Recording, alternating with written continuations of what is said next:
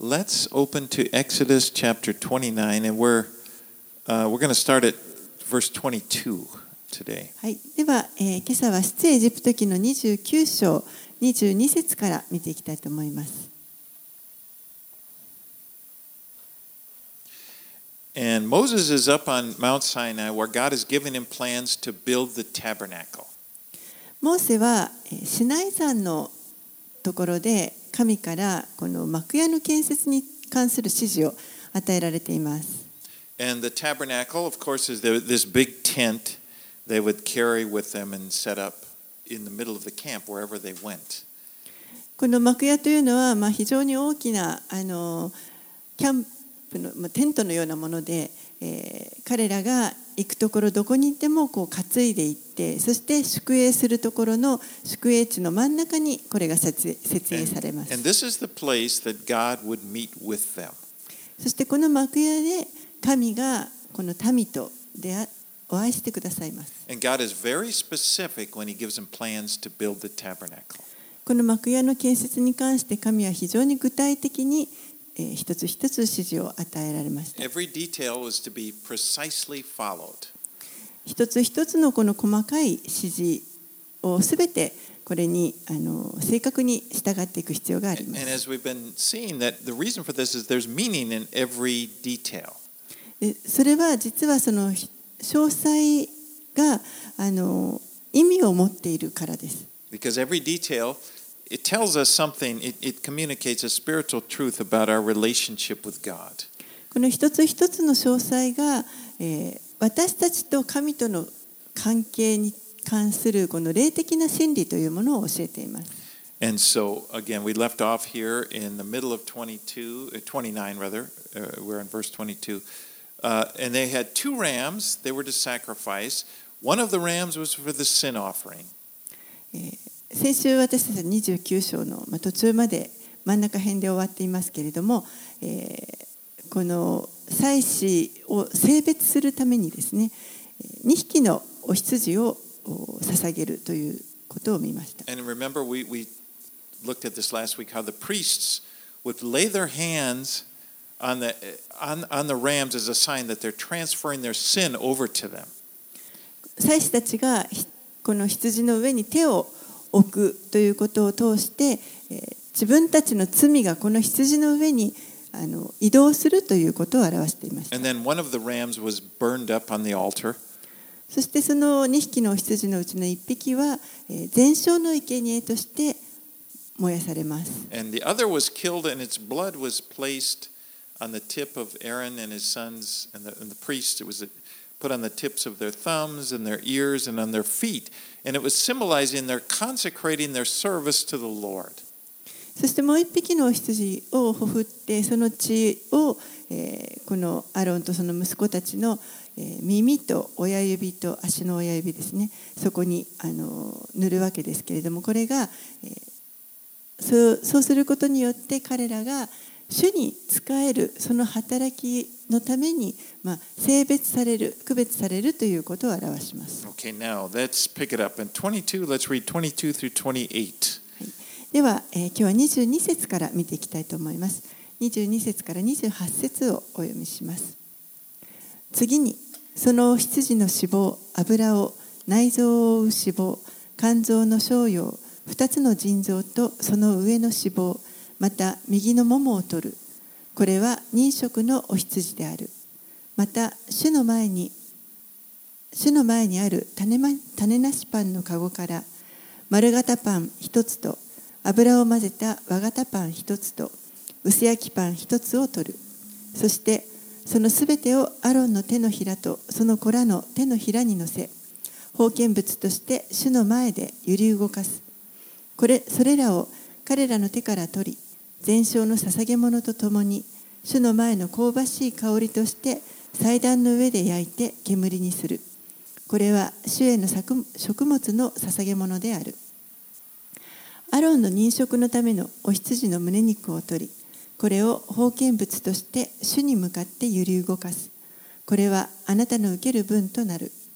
アロンとその子らの認食のためのお羊の封建物として揺り動かされた胸肉と奉納物として捧げられたもも肉とを性別する。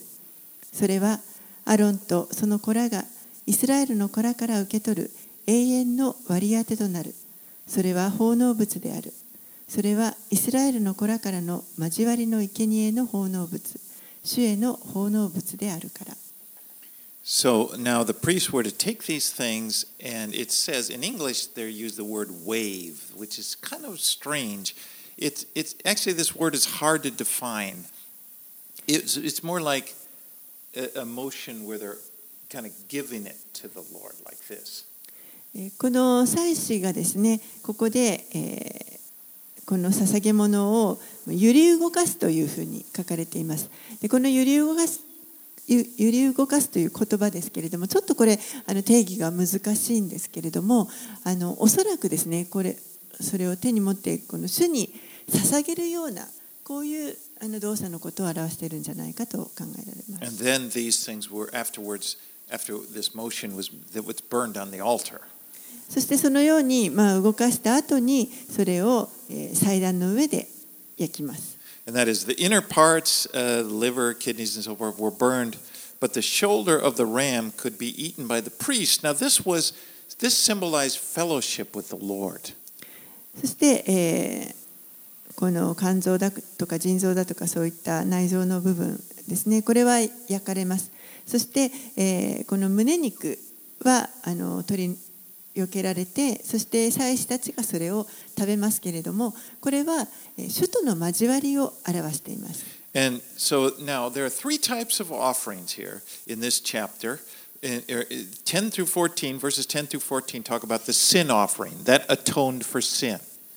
この章の中では29章の中では3つのあの3種類の、えー捧げ物というのが書かれていますけれどもまず10節から14節のところ。これは罪の清罪の清めの捧げ物というものでした。罪を、えーまあ、がなうためのものです。And then there's 15 through 18 that symbolized the burnt offering, which was,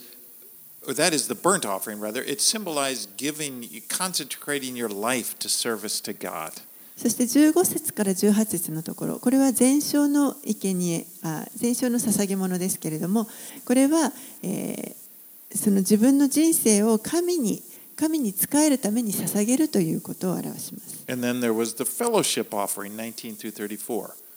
そして19節から34節は、これは交わりの生贄の奉納物になります。Now, all of these, these three offer, types of offerings are fulfilled in Christ. でこれらすべてのあの3つの種類の捧げ物は、えーこれはキリストによって成就されました。His death on the cross atoned for our sins and brought us into fellowship with God.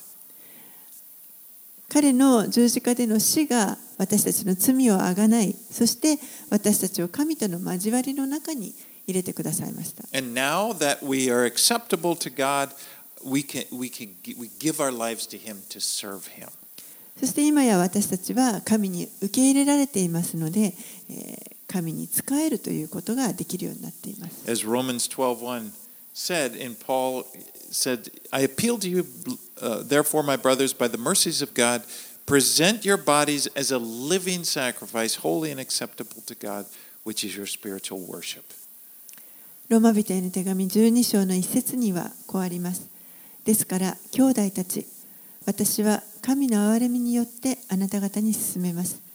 あなた方の体を神に喜ばれる聖なる生きた捧げ物として捧げなさい。それこそあなた方にふさわしい礼拝です。All right, let's move on 29 through 37. はい、では、えー続けて29節から37節をお読みします。アロンの聖なる装束は彼の後を継ぐ子らのものとなり、彼らはこれをつけて油注がれ、これをつけて祭司職に任命される。彼の子らのうちで、彼に代わって聖女で務めを行うために会見の天幕に入る祭司は7日間これを着る。あなたは認職のためのお羊を取り、聖なるところでその肉を煮なければならない。アロンとその子らは会見の天幕の入り口で、そのお羊の肉と籠の中のパンを食べる。彼らは自分たちを認職し、性別するため、なだめに用いられたものを食べる。一般のものは食べてはならない。これこれらは聖なるものである。もし認食のための肉またはパンが朝まで残ったならその残りは火で燃やす。食べてはならない。これは聖なるものである。私があなたに命じたすべてに従ってこのようにアロンとその子らに行え。7日間認食式を行わなければならない。毎日なだめのために罪の清めの捧げ物としてお牛一頭を捧げる。あなたはその上でなだめを行いその祭壇から罪を除く。性別するためにそれに油注ぎをする。7日間祭壇のためになだめを行いそれを性別する祭壇は最も聖なるものとなる祭壇に触れるものはすべて聖なるものとなる So Aaron and his sons are to eat the, this ram of ordination and the bread of the presence eh, at the entrance to the tabernacle. アロンとその Not 息 bread 子 of presence, I'm sorry, but the bread in the entrance to the tabernacle. And these were the, the fellowship offerings. アロンとその息子たちは、えーこの認食のためのお羊とお羊のその一部とそしてそのパンをですね幕屋の入り口のところでまあ食べるんで食べるわけですけれどもこれは交わりのお生贄でした。And this represented the fellowship with, that they had with the Lord. そしてそのことが、えーこの彼らが主と交わりを持っているということを、まあ、表していることになります。Remember back in chapter 24 when the elders went with Moses up on Mount Sinai to meet with the Lord? They actually saw the Lord and they and, and they confirmed the covenant and they ate, it said they ate and drank. えー覚えておられるでしょうかこの出エジプト記の24章のところで、えー長老たちがシナイ山の上に登っていってそしてそこで主とお会いしてこの契約をあの確認契約をあの確信させていただきますその時に彼らはそこで食べて飲んだとあります It's like in the Bible, eating together is often associated with covenant. 聖書の中では、えー一緒に食事をするということがよくこの契約と関連して出てきます。You know, in the, when the, we celebrate the new covenant, it's celebrated with the Lord's Supper. 私たちは新しい契約を祝うときに、えーこの主の生産に預かります。And as we study this, you notice there's such a dis- distinction made between what is holy and what is not.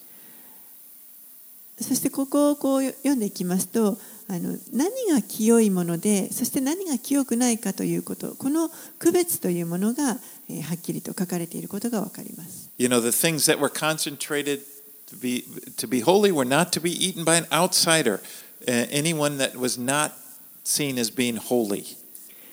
聖なるものとして捧げられた、えーこの生贄のものこれは一般のものこの性別されていない一般の人が食べることはできませんでした Everything had to be purified, atonement had to be made.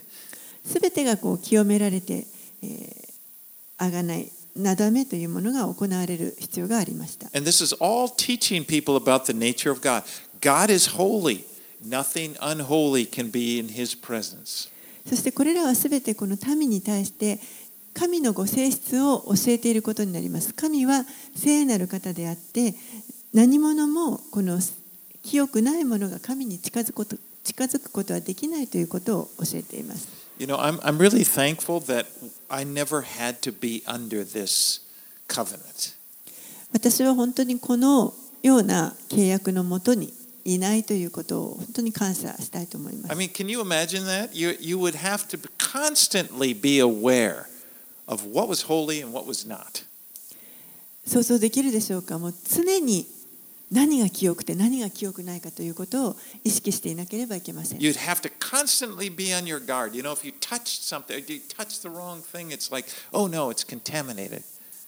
常にこう意識してですね何かに触れてしまった時に清くないものに触れてしまったらあ汚れてしまったといつも意識しています And sin would be constantly on your mind. そして罪というものがいつもこの意識の中に置かれます。And there would be this need again and again, the need to have to be atoned for. そして、えー何度も何度も、えーそのためにそれをあがなう、なだめる必要がありました。And you know, these sacrifices actually, they didn't remove the sin, they just covered over it. そしてこれらの生贄というのは罪そのものを取り除くことはできませんので何度も何度も繰り返しこれを捧げる必要がありました。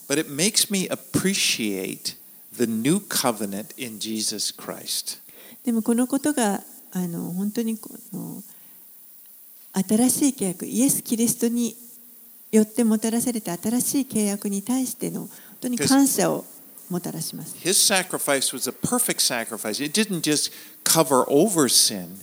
It removes sin. イエスのこの生贄というのは完璧な生贄でしたから罪を覆うだけではなくて罪そのものを取り除くことができました It cleanses us from sin. そして私たちを罪から清めてくれます We don't have to constantly be obsessing about sin, you know, and, and, and what, you know, I'm going to be contaminated. I'm, we have made, been made holy by Jesus Christ. ですから私たちは常に何かこの汚れるということを意識してあ汚れてしまったのではないかと心配をする必要はありませんもうすでにこのキリストの御業によって私たちは清いものとされています Let's read verses 38 through 46.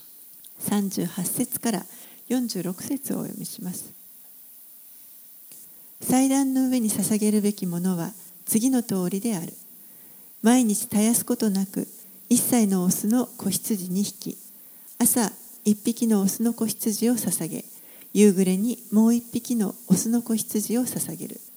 一匹のオスの子羊には上質のオリーブ油4分の1品を混ぜた最良の小麦粉10分の1エパとまた注ぎの捧げ物としてブドウ酒4分の1品が添えられる。もう一匹のオスの子羊は夕暮れに捧げなければならない。これには朝の穀物の捧げ物や注ぎの捧げ物を同じく添えて捧げなければならない。それは香ばしい香りのためであり主への食物の捧げ物である。これは主の前会見の天幕の入り口でのあなた方の世々にわたるジョークの全焼の捧げ物である。その場所で私はあなた方に会いその場所であなたと語る。その場所で私はイスラエルの子らと会う。そこは私の栄光によって聖なるものとされる。私は会見の天幕と祭壇を性別する。またアロンとその子らを性別して彼らを祭司として私に仕えさせる。私はイスラエルの子らのただ中に住み彼らの神となる。彼らは私が彼らの神主であり彼らのただ中に住むために彼らをエジプトの地から導き出したことを知るようになる私は彼らの神主である These verses give instruction for burnt offerings that were to be offered every morning and evening. これらの、えー、全焼の生贄に関する指示は朝にも夕にも毎日これを捧げなければいけないというものです。And, and they were for a pleasing aroma to the Lord. そしてこれらの生贄は、えー主への香ばしい香りとなります。It's like this the, the idea is that these, these, these are being burned up and it's just it's all being consumed, all going up to the Lord. And it, it's something that pleases him. つまりこの全焼の生贄は全てが、えー焼き尽くされてそして、えーそれがその主へ主のもとにこう立ち上っていって主に喜ばれるものとなるということです。In verse 45, he says, I will dwell among the people of Israel and be their God. 45節には私はイスラエルの子らのただ中に住み彼らの神となるとあります。This was the reason, this was the whole reason for the sacrificial system. It provided a way for this holy God to be able to live among his people. これこそがまさにこの一切の生贄の制度の 理由となっています。清い神がご自分の民の間に、ただ中に住むためのものです。 Let's read uh, verses, uh, chapter 31 through 10. では30章に入って1節から10節をお読みします。また、香を焚くための祭壇を作れ。それをアカシア材で作る。長さ1キュビト、幅1キュビトの正方形で、その高さは2キュビトとする。祭壇から角が出ているようにする。祭壇の上面と側面をすべて、および角には純金純金をかぶせ、その周りには金の飾り縁を作る。またその祭壇のために2つの金の缶を作る。その飾り縁の下の両側に相対するように作る。これは祭壇を担ぐ棒を通すところとする。その棒はアカシア材で作りそれに金をかぶせる。それを証の箱を遮る。垂れ幕の手前私があなたと会う。証の箱の上のなだめの蓋の手前に置く。アロンはその上で香りの高い香を焚く。朝ごとに灯火を整え煙を立ち上らせる。アロンは夕暮れに灯し灯火を灯す時にも煙を立ち上らせる。これはあなた方の世々にわたる主の前のジョークの香の捧げ物である。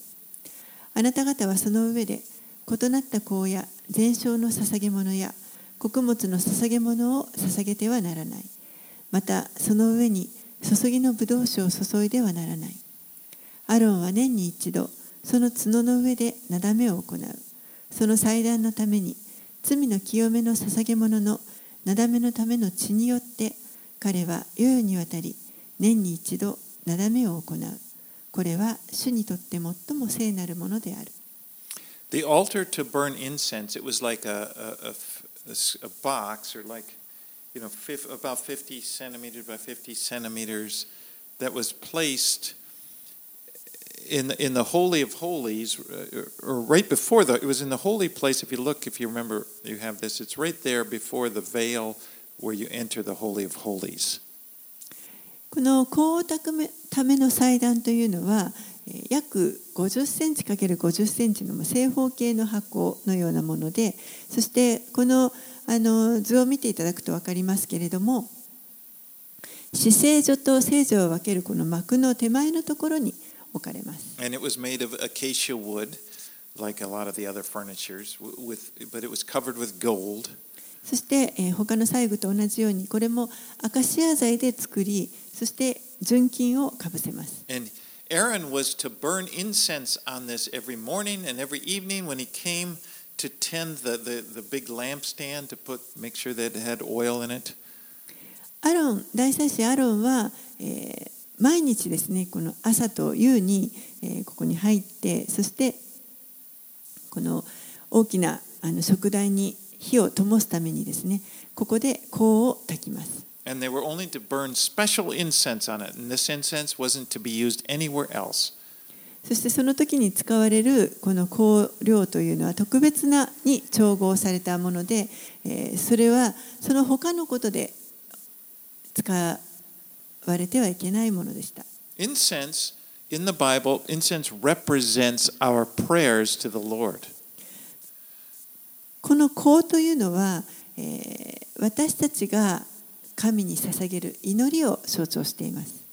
Psalm 141, verse 2 says, Let my prayer be counted as incense before you, and the lifting of my hands as the evening sacrifice.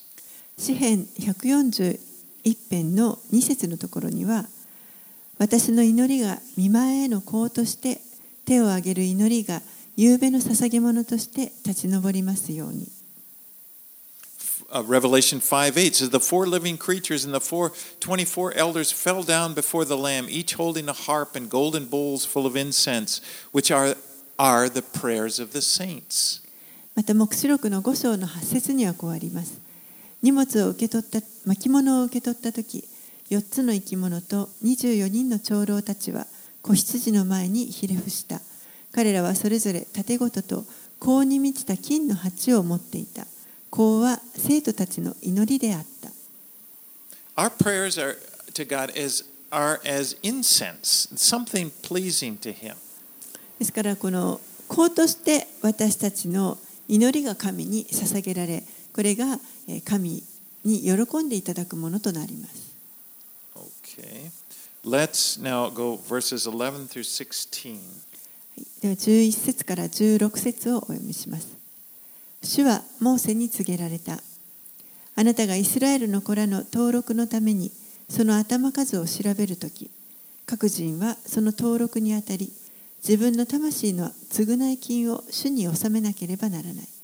これは彼らの登録にあたり、彼らに災いが起こらないようにするためである。登録されるものがそれぞれ納めるのはこれである。聖女のシェケルで半シェケル、1シェケルは20ゲラで、半シェケルが主への奉納物である。20歳、またそれ以上のもので登録されるものは皆、主にこの奉納物を納める。あなた方の魂のために、なだめを行おうと、主に奉納物を納めるときには、富む人も半セキルより多く払ってはならず、貧しい人もそれより少なく払ってはならない。イスラエルの子らから償いのための銀を受け取ったなら、それを会見の天幕のように当てる。こうしてそれはイスラエルの子らにとって、あなた方の魂になだめがなされたことに対する主の前での記念となる。Each person was required to give half a shekel. すべての人がここで、えー半シェケルを捧げるようにと言われ Now, ま a す。shekel, This was before the time that the shekel became a coin. This is before anyone used coins on the earth. The, the, the shekel was a measure of, of weight. このセケルというのはこの当時はまだあの効果というものはできていませんでしたので、えー、重さを測るあの測りの単位となります。So everyone was required to give the same amount. すべての人が同じあの量のものを捧げるようにと言われます。this actually communicated the fact that the people belonged to God. He had redeemed them to, from Egypt, and now they belong to Him. そしてこれは実はこの民が神に属するものであるということを表しています。神はえーエジプトから奴隷状態だった彼らをあがない出してくださいました。Each person needed to be ransomed, and each person's ransom was the same value. そしてえーその一人一人にの、まあ、償い金があの払われる償われ一人一人がつ償われたということなんですけれども、えーこの償い金というのはみんな同じ価値で同じ値でなければなりませんでした And then this money was used to support the service of the, the tabernacle. This そしてここで集められた、えーお金というのはこの幕屋に使えるための働きのために用いられます。now later on, the when they entered the promised land, each tribe would be given a, an area in the, in the, for, for their tribe. 後に、えー彼らがこの約束の地に入るときに各部族はそれぞれこの割り当て地というものを与えられます。でもレビレビ族だけはあの土地を与えられませんでした。They would be scattered throughout Israel and serve as priests. 彼らはこのイスラエル中に散ってそして祭司として、まあ、あの仕えていくことになります。And they would be supported by the offerings that people brought to the tabernacle. That's what, what would happen to it. そして彼らは、えーこの幕屋に、えー捧げられたこのあが償い金によって、まあ、養われていくことになります。All right, let's read 17 through 21. 17節から21節をお読みします。主はまたモーセに告げられた。洗いのために旋盤とその台を聖堂で作り、それを会見の天幕と祭壇の間に置き、その中に水を入れよう。アロンとその子らはそこで手と足を洗う。彼らが会見の天幕に入るときには水を浴びる。彼らが死ぬことのないようにするためである。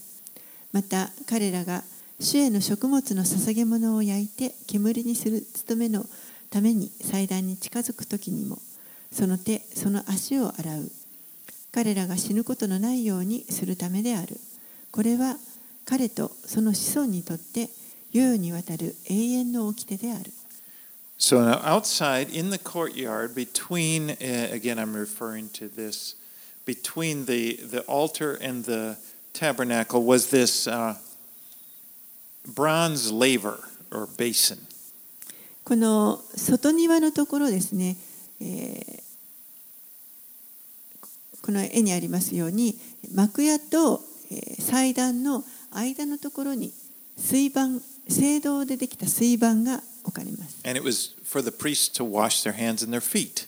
そこで祭司たちが手と足を洗います。Of course, there would be a need to wash because of the slaughter of animals, but the, this washing also had a very important spiritual significance, illustrating that they needed to be purified before approaching God. もちろんこの祭司たちは動物をほふっているわけですからあの手を洗う必要がありますけれどもそれだけではなくて、えーここでこの洗うという行為これが神に近づくために清められる必要があるということをこの霊的なあの深い意味を表しています。In the Bible, the, the Word of God is, is kind of shown to be the means by which we are cleansed. 聖書の中でこの神の言葉というものが、えーしばしば私たちがこの清められる方法として、えー表されています。In John chapter 15, verse 3, Jesus, remember, said to his disciples, You are clean because of the word I've spoken to you. ヨハネの福音書の中で15章3節でイエスがこのように言われました。あなた方は私があなた方に話した言葉によってすでに清いのです。And just as water cleanses us from physical dirt, the word of God cleanses us from spiritual dirt. そしてこの水が、えー本当に肉体についた汚れから汚れを清めてくれるように神の言葉というものが私たちをこの霊的な汚れから清めてくれます。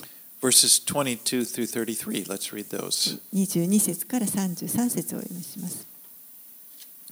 主はモーセにこう告げられた。あなたは最上の香料を取れ、液体の没薬を500シェケル、香りの良いシナモンをその半分の250シェケル、香りの良い勝負を250シェケル、ケイシを聖女のシェケルで500シェケル、オリーブ油を1品、あなたは調合の技法を凝らしてこれらを調合し、聖なる注ぎの油を作る。これが聖なる注ぎの油となる。そして次のものに油注ぎを行う。会見の天幕、証の箱、机とそのすべての備品、食台とそのすべての家具、すべての器具、香の祭壇、全焼の捧げ物の祭壇とそのすべての用具、旋盤とその台。こうしてこれらを性別するなら、それは最も聖なるものとなる。これらに触れるものはすべて聖なるものとなる。あなたはアロンとその子らに油注ぎを行い、彼らを性別して祭司として私に仕えさせなければならない。あなたはイスラエルの子らに告げよ。これはあなた方の世々にわたり、私にとって聖なる注ぎの油となる。これを人の体に注いではならない。また、この割合でこれと似たものを作ってはならない。これは聖なるものであり、あなた方あなた方にとっても聖なるものでなければならない。すべてこれと似たものを調合するもの、またはこれを他の人につけるものは、誰でも自分の民から断ち切られる。So the anointing oil was made with special spices blended by a perfumer.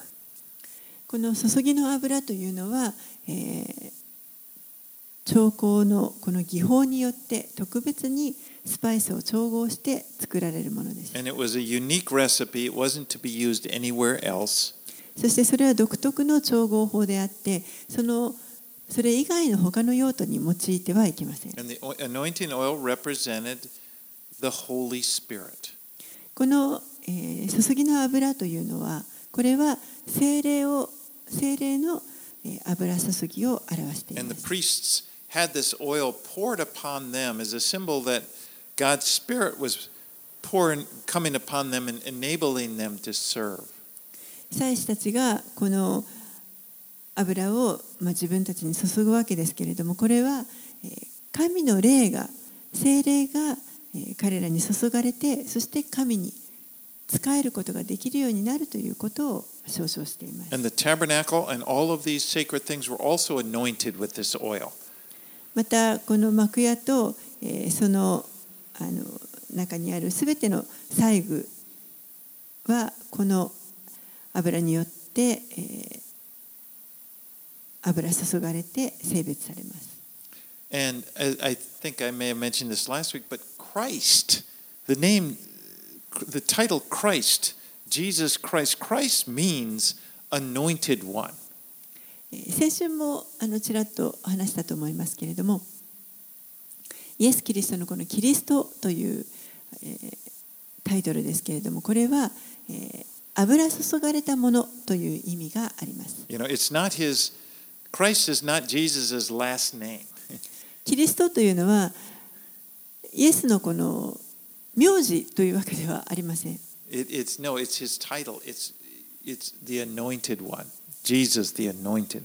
これは称号であって、油注がれたもの、イエスという意味です。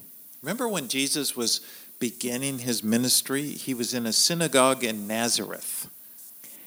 イエスがまだこの交渉外を始められた最初の頃ですね、ナザレにある街道におられました。And he got up, and he was to read the scripture that day, and he was handed the scroll, and he read from Isaiah ver- 49.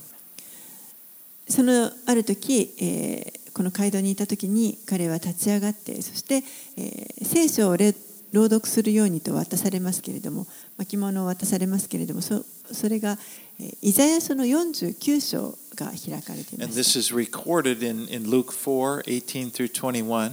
そのことが、えールカの福音書の4章18節から21節に記録されていま He す says, The Spirit of the Lord is upon me because he has anointed me to proclaim good news to the poor. He has sent me to proclaim liberty to the captives and recovering of sight to the blind, to let, set at liberty those who are oppressed, to proclaim the year of the Lord's favor. Then, and then he rolled up the scroll, gave it back to the attendant, and sat down. And all eyes in the synagogue were fixed on him, and he began to say to him, Today this scripture has been fulfilled in your hearing. ルカの福音書4章の18節から21節主の霊が私の上にある。貧しい人に良い知らせを伝えるため、主は私に油を注ぎ、私を使わされた。囚われ人には解放を、目の見えない人には目の開かれることを告げ、虐げられている人を自由の身とし、主の恵みの年を告げるために。イエスは巻物を巻き、係の者に渡して座られた。街道にいた皆の目はイエスに注がれていた。イエスは人々に向かって話し始められた。あなた方が耳にした通り、今日、この聖書の言葉が実現しました。Jesus is the Christ. He is the anointed one. イエスがキリストであって、そして油注がれたものということです。But you know, the Bible also says that we also have an anointing from the Holy Spirit.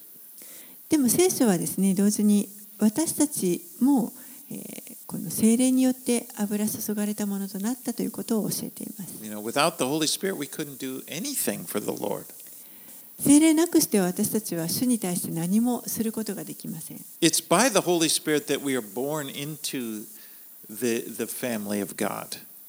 聖霊によって私たちは神の家族に新しく生まれ変わることができます。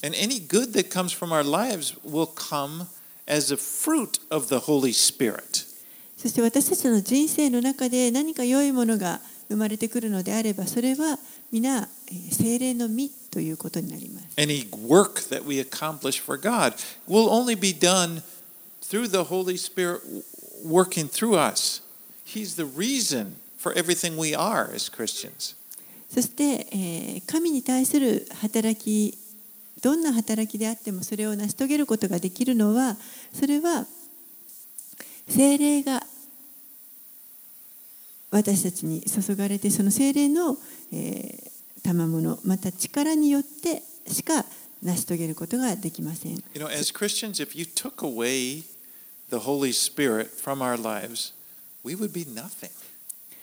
クリスチャンとして私たちがこの私たちの人生から精霊を取り除かれてしまったらもう何も残りません。この精霊というのはもちろん神の霊です。And so he's absolutely essential for life with God. ですからえーこの精霊という存在はえー神と共に生きるその人生に絶対的に欠かせないものです。So again, back to the tabernacle, and, and we're back to the anointing oil and the and how it was it was it was essential to anoint everything, the priests and everything. えーまたまこの幕屋に戻りますけれども、えーこの注ぎの油をすべての最後に必要なものにえー注ぎかけます。Can you imagine how nice that they must have smelled with all of this oil poured on them? えーこの祭司たちがどれほど、えーこの注ぎの油のこの香りによってですね良い香りを放っていたかというのを想像できるでしょうか It must have been when they left there, they would have carried that fragrance everywhere they went. Every, everywhere they went. 彼らが働きを終えて聖女から出てきた後も、えーその香りというのが彼らにあのまとわっていてそしてどこに行くにもその香りがついていったと思われます。 2 Corinthians 2:14 says, "But thanks be to God who is who in Christ always leads us in triumphal procession and through us spreads the knowledge of him everywhere." 第二コリントの手紙の2章14節しかし神に感謝します神はいつでも私たちをキリストによる凱旋の行列に加え私たちを通してキリストを知る知識の香りを至るところで放ってくださいます。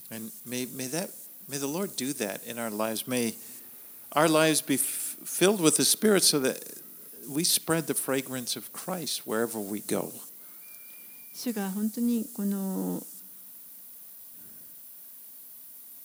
御霊と共に御霊でこの私たちの人生を満たしてくださってくださいますようにそして私たちがどこに行ってもキリストのこの香りを放っていくことができるようにとお願います。That just being there, you know, not not not that we we we have to say the right thing or just just our very presence is the gives off the fragrance of Christ.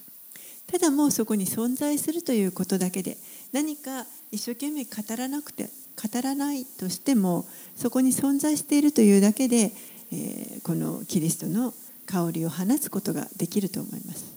Right, let's finish up 34 through 38. はい、では34節から38節をお読みします。主はモーセに言われた。あなたは香料のナフタ香、あナタフ香、シェヘレテ香、ヘルベナ香と純粋な乳香を取れ。これらはそれぞれ同じ量でなければならない。これをもって調香の技法を凝らして調合された塩気のある清い聖なる香を作れ。またその一部を打ち砕いて粉にし、その一部を私があなたと会う会見の天幕の中の証の箱の前に備える。これはあなた方にとって最も聖なるものである。その割合で作る香を自分たちのために作ってはならない。それはあなたにとって主に対して聖なるものである。これと似たものを作って、これを嗅ぐ者は自分の民の間から断ち切られる。So the incense used in the tabernacle also had a special formula as, as the oil did. この幕屋の中で使われる香というのもこれもあの特別なあのつスパイスを使って調合されたものです。And we, we saw that incense is a picture of our, our prayers going up before God. そしてこの香というのがえー私たちがえー神の御前に捧げる祈りであるということです。So again, in, not only did Aaron have oil anointed, he would have, after burning this incense, that would have, he would have come away just carrying that fragrance with him. ですからアロンはこの油が注がれているだけではなくてこの香りもですね一緒に、えー、携えて幕屋を出ていくということになります。 You know, time spent with God, as we spend time with Him praying, it has a residual effect on our lives, I believe. 私たちが、えーこの天のお父さんと時間を過ごすということこれによって、えーその残りの影響というものが私たちの人生にあの影響をよその使った時間分影響をあの及ぼすと思います。And may, you know, that, that, I mean, just part of our lives. May the Lord do that. May, may, may this be the case that we would carry that fragrance of Christ after spending time with Him. ですから本当に私たちの人生もこの神と共に時間を過ごすことによって、このかぐわしい香りを、さらに、放っていくことができるようにその後も主との交わりの後もその影響が効果がこう続くということを願います。Well, as we go through this tabernacle worship, I hope that we're able to see Jesus in it. こうしてこの幕屋の建設に関わることを見てきましたけれども、えーこれを通これらを通してここにイエスの姿をあの見ることができたということを、まあ、私は願っています。We're almost, we only have a couple more, I think, a couple more weeks here in Exodus. えーこの出エジプトの時もあともう何回かで終わりますけれども But, and it's not an easy, this area, this part of Scripture is not easy to go through, but if you do look, if you do look for Jesus, it can be a great blessing. えー決してこの箇所これらの箇所はあの簡単に読めるようなところではないと思うんですけれどもでもこの中にイエス・キリストの姿を探して読んでいくときに、えー本当にそこに祝福がたくさんあると思います。